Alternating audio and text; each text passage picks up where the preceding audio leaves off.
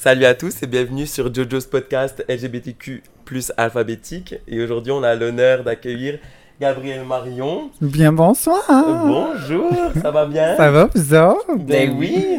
Je suis tellement content de t'avoir aujourd'hui dans mon salon. Ben là, je suis contente que vous m'invitiez. C'est un très beau salon. Merci. très beau salon. Euh, je, vais te laisser, je, vais laisser te, je vais te laisser te présenter en quelques mots pour commencer. D'accord. En quelques mots. Hmm, Quelques ça peut mots, prendre quelques quelques phrases. C'est toi qui vois. non, c'est pas tant que ça. là. Euh, donc, euh, je m'appelle Gabrielle Marion. Je suis créatrice de contenu. J'ai commencé ma carrière sur YouTube, mais aujourd'hui, je suis un petit peu moins sur YouTube. Mhm. Euh, je suis la première femme trans à avoir documenté sa transition sur YouTube. J'ai aussi écrit un livre et j'ai une web série sur Nouveau. Oh my god, ça beaucoup. J'ai juste dang. Ah, ben j'ai joué dans deux films aussi. Ben Je suis actrice maintenant. Alors. Oh wow. Une femme accomplie. Une femme accomplie. actrice. oh my god. Ok, super. Puis du coup, euh, bah, j'ai commencé par te poser des questions sur ton parcours, euh, sur ton enfance. Euh, c'est comment et c'est quand que tu as pris conscience de ton, ide- ton identité de trans? Ben, je te dirais que c'est sûr que c'était très inconscient au départ. Mhm. Tu sais, comme vers l'âge de 6 ans, Mhm. je savais déjà qu'il y avait quelque chose qui clochait parce que je voulais tellement être enceinte de mon voisin de trois maisons à côté. Ouais. je sais pas si tout le monde a vécu ça, mais vouloir être enceinte à 6 ans, ça arrive pas à tout le monde. Euh, Puis j'ai toujours eu comme des petites pensées très, très, très féminines. Euh, je me demandais pourquoi j'avais un pénis. Admettons, à 9 ans, je souhaitais full aller aux toilettes puis avoir des menstruations. Genre, mais de toute façon, personne qui a des menstruations 9 ans, mais comme j'en voulais tellement. Tu sais, comme, j'ai toujours eu ce questionnement-là, mais je savais même pas que ça existait. Tu sais, de toute façon, les enfants, c'est rare, en Ouais. tout cas à mon époque, là, euh, parce que j'ai quand même 30 ans. Fait qu'aujourd'hui, les enfants peuvent savoir ce qu'est la transsexualité, mais dans le temps, Ouais, je savais ouais, pas. C'est ça. Fait que je te dirais, je l'ai toujours su inconsciemment, mais c'est vraiment comme dans ma début vingtaine que là, ça commençait à me hanter. Admettons, tu sais, j'ai toujours eu ces petites pensées-là. Puis à un moment donné, ma vie, elle, c'est comme. J'ai comme eu un genre de blackout que j'appelle. Puis, euh, comme tu sais, comme quand tu as un traumatisme, genre, Ouais. puis que comme euh, ton cerveau, souvent, il efface des, des souvenirs ou des trucs de même. Oui, ouais.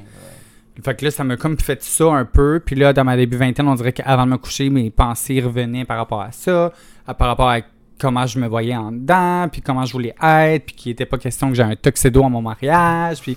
Fait que c'est vraiment là que j'ai comme décidé d'aller creuser plus loin, puis de, consul- de, de consulter, ouais. Puis euh, comment cette prise de conscience-là a-t-elle évolué, genre, envers une, euh, une Une transition? transition? Ben, je te dirais que euh, c'est spécial parce que mes premières motivations, c'était pas nécessairement genre, est-ce que. Parce que tu sais, j'étais quand même une personne heureuse, là. Tu sais, j'étais pas Ouais.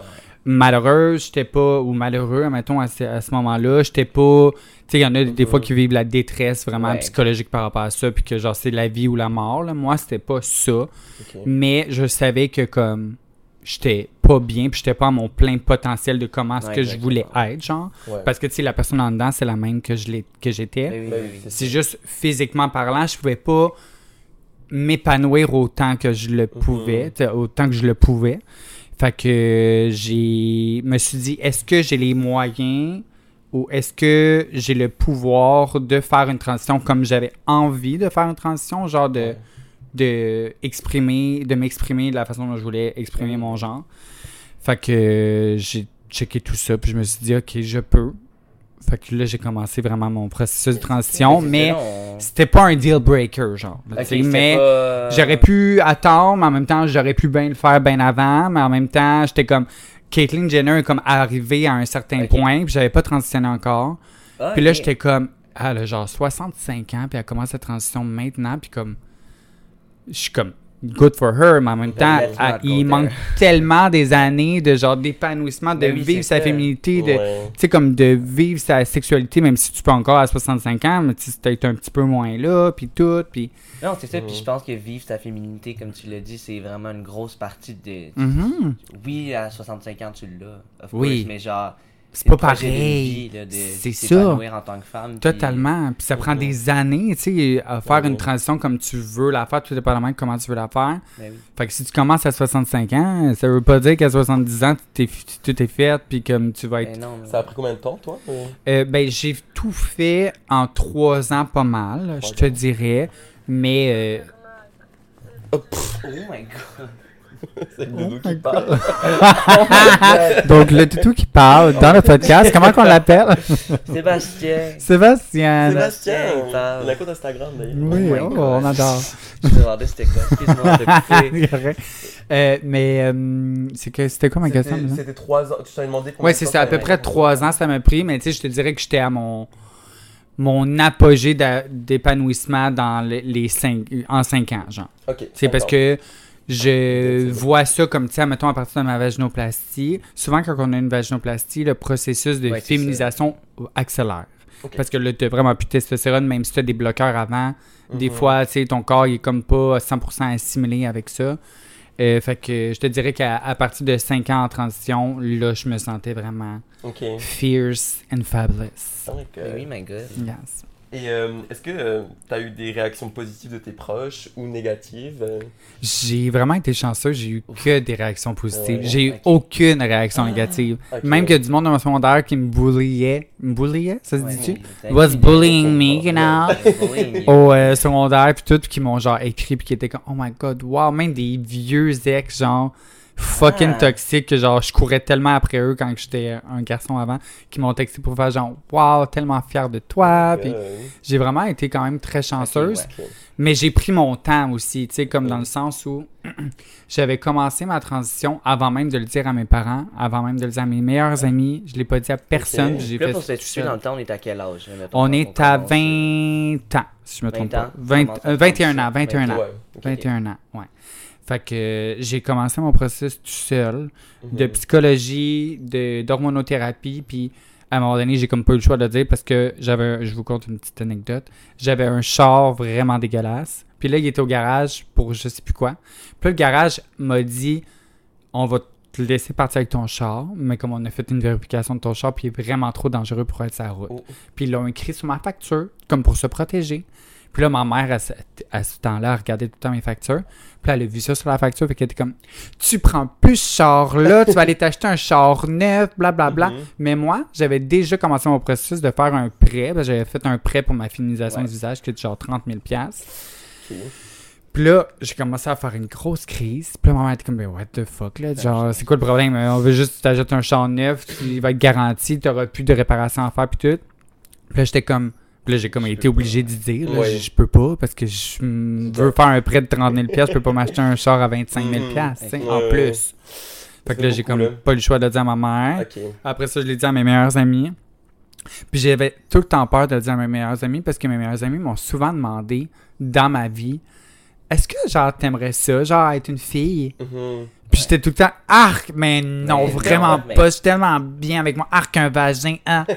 Tu sais, aujourd'hui, c'est plus ça, là, tu comprends? Puis comme c'était comme un denial Mhm. dans ma tête. Non, c'est ça. Puis tu sais, t'as mentionné aussi de voir les psychologues, thérapeutes et tout. Puis Oui. je pense, que c'est une partie extrêmement importante de la. C'est la partie la plus importante. Commencer par là, puis. Le absolument. déni est vraiment récurrent dans le. Ben, c'est ça. Ben, la c'est ça. communauté. Ben, Mais on vit toujours dans du déni des fois c'est tellement que. quelque chose de gros aussi, comme, euh, je vais pas dire décision, mais de, de prise de conscience, de Ben, pouvoir comprendre c'est quoi qui se passe Mhm. nécessairement dans ta tête, puis pouvoir te guider à travers ça, ça se fait pas tout seul. là. Non, c'est ça. Puis, tu sais, des fois, ça peut être tellement plein de choses, tu sais, dans le sens où aujourd'hui, on a la chance d'être dans une société où tu peux exprimer ton genre, Mhm. peu importe comme tu le veux.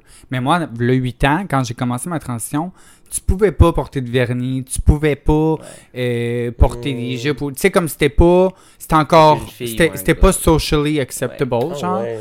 Alors qu'aujourd'hui, tu peux la être normalité. comme tu veux, tu peux Ouais. t'exprimer physiquement comme tu veux, tu peux être non-binaire, tu sais- tu sais, comme il y a beaucoup plus de possibilités, Ouais. tu sais. Ben Ouais, ouais. Puis on voit de plus en plus aussi d'hommes, femmes, trans qui vont pas avoir recours à la chirurgie ou la à 100%. transition d'aucun type. Mhm.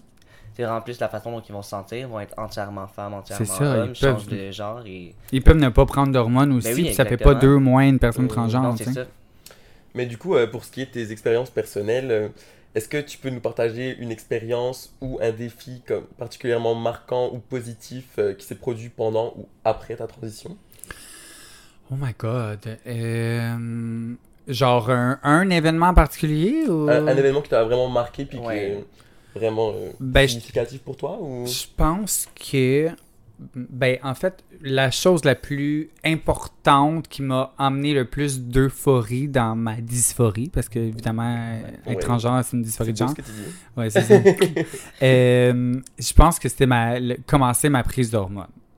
Genre, ça a été vraiment mon moment où j'étais comme Ça y est, I'm a woman. tu sais, comme, j'étais vraiment, c'était vraiment le moment où j'étais à mon pic de happiness dans le sens où là, je commençais vraiment le processus que je voulais Mhm. faire. Il y a beaucoup de changements qui commencent, les seins poussent, puis tout, puis comme tu commences à te sentir tellement mieux dans ta peau, Ouais. juste en prenant des hormones, sans même qu'il y ait tant des changements que ça, mais Non, juste de savoir que cette grosse étape-là est faite parce que, tu sais, il faut se le dire, faut que tu vois le psy, faut que ton psy, faut qu'il y ait un autre psy qui, qui euh, comment je peux dire, qui, euh, Qui approuve, hein? qui approuve la lettre de l'autre psy d'avant. Après ça, il faut que tu sois capable d'avoir ton rendez-vous avec un endocrinologue pour que lui commence à te prescrire des hormones. Mais avant ça, il faut que tu fasses faire des prises de sang. Puis tout ça, si tu fais ça au public, ça peut être tellement long et complexe que genre un coup que tu te rends à cette étape-là, t'es comme I did it! Ouais, I just did c'est un it. long processus, mais c'est ça. vraiment genre rewarding in the end. genre, Et C'est ça, exactement. Fait que tu sais, je te dirais vraiment ma prise d'hormones, ça a été Mhm. genre parmi tout là, tout tout tout, c'est vraiment été ça qui a été mon genre de oh my god Mhm. yes. Si on reste dans, mettons, les trucs positifs qui se sont arrivés, des événements positifs, mettons, quel type de soutien t'as trouvé le plus utile? Que ce soit de n'importe qui, n'importe quel proche, Même une peut-être organisation. pouvoir peut-être euh, Euh. aider les gens qui nous écoutent, à, qui vivent une période difficile, en fond, quelqu'un qui. Ben c'est sûr, ben, c'est sûr que je dirais euh, tu sais aller voir un psy, même si admettons c'est pas ju- juste une dysphorie de genre ou quoi que ce soit là, comme pour de vrai là, les gens des fois, ben aujourd'hui c'est vraiment moins pire, mais euh, il y a tellement un genre de stigma avec le fait d'aller consulter, mais en tout cas dans le temps là, aujourd'hui plus tant parce que tout le monde parle de santé mentale. Ouais. Mhm. Mais euh, dans le temps, il- le monde qui parlait de santé mentale, c'était des fous, le genre. Mais Ouais, ouais. comme c'est tellement important, peu importe c'est quoi ton la, la problématique ou le- l'anxiété qui t'habite ou whatever, euh, je pense que ça, c'est super important. Mais évidemment, il y a des organismes aussi. Moi, j'aime beaucoup, beaucoup Interlink. Je travaillais avec eux souvent parce qu'ils ont des lignes d'écoute aussi. euh, tu sais, comme c'est Mhm. vraiment une euh, fondation. Une fondation, on appelle ça comme ça? Organisation. Une organisation à but non lucratif, tu sais, pour vraiment aider les personnes LGBTQ2 Ça, à c'est anonyme, c'est. C'est ça, absolument. C'est un peu comme Tel Jeune, admettons. Ok. Tu sais, Tel Jeune aussi, c'est une très bonne organisation pour peu importe quel est ton souci là, ou Ouais, ton, ton state, state of mind. Mais euh, c'est sûr qu'Interlink, c'est très LGBTQ. Là. Fait que si c'est quelqu'un qui m'écoute ici qui a beaucoup de questionnements, voilà. C'est Voilà. Mais maintenant qu'on est dans le positif, on va aller de l'autre côté. on va dans le négatif. Oh my God. bien quand même. Ok. Mais euh, comment est-ce que tu as géré euh, l'ignorance? Enfin, est-ce que tu as eu est-ce que tu as eu ça ou est-ce que tu as eu à gérer l'ignorance ou les malentendus liés aux questions sur ton identité de genre? Ben, je te dirais que oui, parce que euh, en plus, pendant ma transition, je travaillais dans un centre de rénovation. Ah, ben oui, sure. Ouais. Ah ouais Ah oui, absolument. Alors, cette fabulous girl était à la caisse d'un centre de rénovation, Ok. un centre de construction où il y avait beaucoup de gens de construction. Mhm. Euh, il y avait aussi dans une petite ville sur la rive nord où ce que les gens sont un petit peu euh, reculés dans leurs pensées, si je pourrais dire, la comme dans campagne, oui, la exactement, campagne. la campagne. Fait que je te dirais que c'était quand même tough d'essayer. On dirait qu'il fallait tout le temps que je fallait tout le temps que je vende mon point Mhm. que je pense que c'est ça aussi qui m'a amené à aller à l'extrême de, de ma féminité dans le sens où pour que je me sente acceptée dans l'environnement que j'étais, j'avais l'impression que je devais aller au-delà Mm. de ce qui est vraiment juste une féminité simple, genre. Mhm. Fait que je pense que ça a été quand même un gros challenge. Ça a été un challenge de justement éduquer les gens pour qu'ils comprennent c'était quoi ma situation, puis euh, qu'ils comprennent que je passais de il à elle, parce qu'on s'entend Ben oui. que des fois c'est vraiment difficile de faire apprendre aux gens que comme ton pronom est changé, puis Mhm. dans la langue française, pour vrai, on met des pronoms sur absolument tout. Oui, c'est ça, exactement. C'est l'enfer. table à là. un genre. Ben c'est ça, tout un genre, Tout un là. Fait genre. que c'est vraiment, vraiment gossant. C'est vraiment compliqué. Fait que ça a été euh, un de mes plus gros challenges, je te dirais. Ok. Puis, euh, est-ce que tu as vécu des formes de discrimination? Comment tu as fait pour lutter contre elles? Des, mettons, de la discrimination directe, là. euh. Ben, genre, mettons, job ou des trucs de même, mettons? Ouais, exactement. Ben, Ouais, non, j'ai quand même été chanceuse là-dedans, parce que, tu sais, j'ai été, j'ai travaillé là 10 ans, mettons, là. Mais c'est, c'est sûr que dans mon milieu de travail, euh, j'ai pas vécu de discrimination, tu sais, peut-être un, ben, pas des clients, là, parce que tu es Mhm. discriminé à quoi? Je te fais juste, je te passe juste à la non, caisse, ça, ça. Mais, tu sais, mes employeurs ont toujours été vraiment de mon bord. Si jamais il y avait un client qui disait quelque chose ou qui jugeait de quoi, Mm. whatever, il leur disait qu'il voulait pas les revoir dans le magasin, qu'il acceptait pas ça. Tu sais, j'ai vraiment eu un très très bon support. C'était un on- plaisir à entendre. Oui, vraiment, parce que pour elle, je suis vraiment le temps Ça des belles histoires comme Ouais, ça. c'est hein, ça, mais- exactement. Puis, tu sais, j'ai pas eu euh, beaucoup de situations où j'ai j'aurais pu vivre de discrimination. Tu sais, j'ai pas changé vraiment de job. J'ai pas, tu sais, j'ai pas eu de situation où ça me faisait en sorte que les gens me jugeaient. Tu sais, j'ai tout le temps comme eu, ben c'est sûr, les gens me jugeaient pareil, là, sûrement, mais je sais pas, je veux pas le Les gens savoir. jugent tout le temps. Ben, c'est ça. Mais euh, j'ai quand même eu vraiment cette chance-là de ne pas avoir à vivre autant de discrimination. Mhm. Mais c'est sûr que si j'aurais été plus dans la recherche de ma vie personnelle ou professionnelle, whatever, ça aurait pu, là, que Ben oui. ça arrive à beaucoup, beaucoup de gens. là. Parfait. Malheureusement, oui. Ouais. Du coup, la question d'après, c'était euh, genre quel mécanisme de résilience as-tu développé face aux défis spécifiques rencontrés en tant que personne transgenre? C'est une très bonne question parce que je n'ai pas vécu Ben, beaucoup. mais je pense que euh, en termes de résilience, genre, qu'est-ce que tu veux dire par résilience? genre? Ben, comme si jamais tu vis de la transphobie, c'est quoi tes, c'est quoi tes techniques pour, euh, Désamorcer, ça, puis genre? pas, pas le ressentir trop Non, c'est euh, ça, te protéger toi, pas nécessairement la façon que tu vas Mhm. te défendre ou quoi que ce soit, mais plus la façon que toi, personnellement, tu vas pouvoir Dealer t'asseoir, puis avec genre, look Ouais. back at it, puis faire comme, ok, tu- je m'accepte comme personne au bout de la ligne, genre, je me respecte. puis- Ouais, ben je pense que c'est ça en fait, comme tu dis, Jordan. Euh, c'est vraiment le fait de s'aimer puis de s'accepter soi-même. mhm. Un coup, genre que comme tu t'aimes vraiment, puis que tu t'acceptes, puis que même si, admettons, t'es pas à ton plein potentiel de transition ou whatever, que comme tu désires, faut que tu gardes tes buts dans ta tête, puis il faut pas que tu te laisses avoir par les gens autour. C'est un peu pour ça aussi que j'en avais pas parlé à personne au début. Parce que je voulais pas que personne me dise des commentaires ou qu'il soit comme ou qu'il essaie de me faire reculer genre. Ouais. tu sais comme faut vraiment que tu sois motivé. Genre je, je le dis tout le temps mes plus gros euh, mes plus gros euh, adjectifs non mes plus gros euh, pas compléments mes plus gros Conseil non mais genre mes euh, Tes adjectifs, tes, Mm. tes qualités. mes qualités c'est la persévérance Oh. la motivation et la j'oublie tout le temps le troisième persévérance motivation et détermination Ouais. fait que quand tu tout ça peu importe ce que les gens vont dire ou qu'ils vont essayer de t'arrêter dans quelque chose ça Ouais. va jamais t'arrêter Mhm. si tu as moindrement un doute c'est là que ça peut genre te, te- te faire stopper puis ou te faire vraiment sentir pas bien mais Mhm. faut vraiment que puis en même temps j'ai toujours été une personne qui regardait droit Mhm, devant puis ouais. qui regardait jamais à côté Puis je pense que C'est un truc hein. ultra important, surtout dans une situation comme ça, c'est de savoir, tu sais, garder le cap, puis genre se dire au bout de la ligne, je vais être la personne que je suis, puis fuck them all, genre. Ah. Absolutely. Vraiment. Tu sais, c'est vraiment ça. faut vraiment que tu regardes en avant puis que tu bifurques pas de ton chemin. Non. Parce que c'est là que shit goes down. tu sais. Ouais. Faut vraiment comme tu...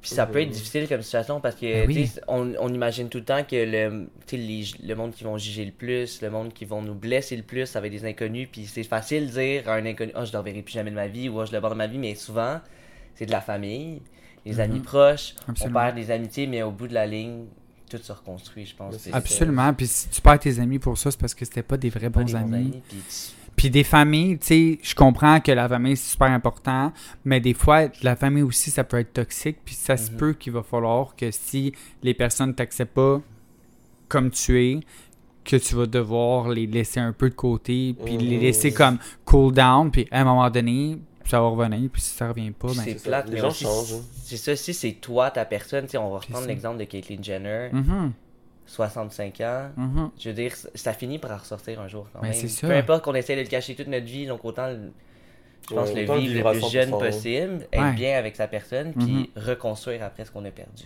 Tellement. Puis genre, je pense que c'est correct aussi des fois dans la vie d'être un petit peu selfish sur certaines Mhm. choses, genre sur un processus comme ça. Tu sais, comme j'ai passé trois ans, tu sais, oui, j'étais en couple, puis j'avais ma famille, whatever, mais j'ai quand même passé vraiment trois ans de ma vie où ma transition était le focus de ma vie. Ben oui. Tout mon argent, toutes mes, t- mon épilation, tous mes rendez-vous, j'avais tout le temps quelque chose à faire, mais en même temps, j'étais assez motivé pour me rendre Ouais. au bout, puis ça le fait de moi un peu à ce moment-là une personne un peu selfish parce que fallait je pense beaucoup à moi mais il faut aussi penser que c'est un énorme processus puis que Mhm. ce temps-là est un investissement sur toi puis que plus tard tu vas pouvoir rattraper tout ce que tout ce que sur, sur quoi tu as passé à côté Ouais, c'est ça. Ce message-là s'adresse autant aux personnes en transition qu'aux amis des gens en transition, famille. C'est important de laisser le temps aux autres. Non, Ben il oui faut- absolument laisser là. le temps, Il faut.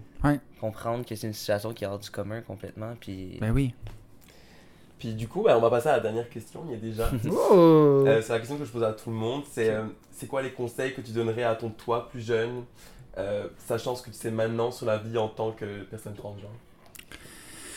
Euh, moi, je dirais lâche pas. Parce qu'à un moment donné, tu vas être la personne la plus épanouie du monde, puis ça va faire de toi une personne très forte. Tu sais, il faut savoir que des fois, des expériences comme ça, ça, ça te fait une expérience humaine complètement différente que d'autres ne vivront jamais, ou qui seront même jamais capables de vivre non plus. Fait que laisse-toi pas abattre et fonce. Ne regarde pas en arrière et hum, lâche pas ton bon travail. j'aime ça, j'aime ça. J'ai envie de pleurer. Mais Ok. c'est c'est ça. all. Mais c'est vrai. J'adore.